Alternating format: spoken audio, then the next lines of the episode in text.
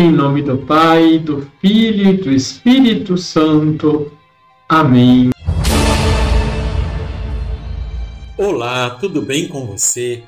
São João Paulo II, na homilia da canonização de Santo André Dunlac e seus companheiros mártires, no dia 19 de junho de 1988, exortava os vietnamitas dispersos pelo mundo todo, dizendo-lhes: Sei que estáis animados pelo desejo de honrar os vossos irmãos mártires, mas também pela necessidade de reconstruir em torno da sua memória a fraternidade, a amizade, o afeto de que estão cheios os vossos corações, visto que todos sois do mesmo país, reavivando suas memórias, é para a sua pátria que você se volta com amor, com saudade, com vontade de viver aqui você que está na diáspora, um instante de comunhão, cheio de esperança, anunciando Cristo crucificado convosco.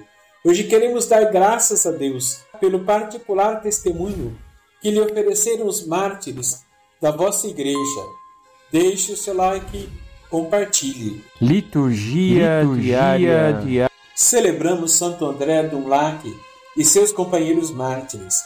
A evangelização começou no Vietnã no século XVI, vinda através de missionários europeus de diversas ordens e congregações religiosas.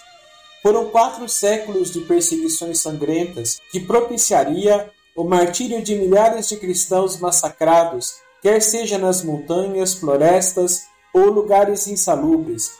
Os mártires foram bispos, sacerdotes e leigos, de diversas idades e condições sociais. Entre estes, na sua maioria eram pais e mães de família, e alguns deles catequistas, seminaristas e militares, de que a Igreja nos recorda. Santo André havia se convertido à fé católica e ordenado sacerdote. Além dele, foram mais de 116 pessoas martirizadas no Vietnã entre os anos de 1830 e 1870. Depois dessa grande perseguição, houve um período de calmaria que durou por volta de 70 anos.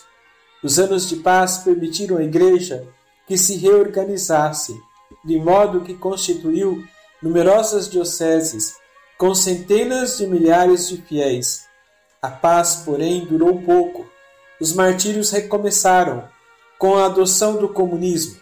A partir de 1955, os chineses e os russos aniquilaram todas as instituições religiosas, dispersando os cristãos, prendendo, condenando e matando bispos, padres e fiéis de maneira arrasadora. A única forma de fugir era através das embarcações precárias, que sucumbiam nas águas. Essas fugas simbolizavam o desejo da liberdade, mas que frequentemente levavam à morte. Apesar deste cenário, o Evangelho de Cristo permaneceu no coração do povo vietnamita, pois quanto mais perseguido, maior era o fervor cristão, de modo que o número de mártires foi elevado. Santo André e seus companheiros mártires foram beatificados no ano jubilar de 1900 pelo Papa Leão XIII e mais tarde foram canonizados pelo Papa São João Paulo II em 1988. Vamos rezar?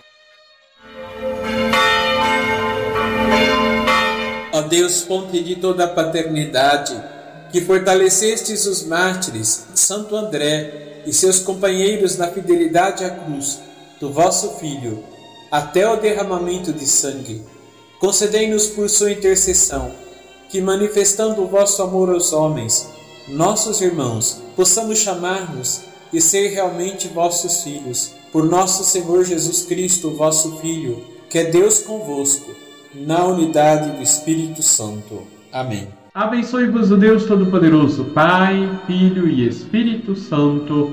Amém.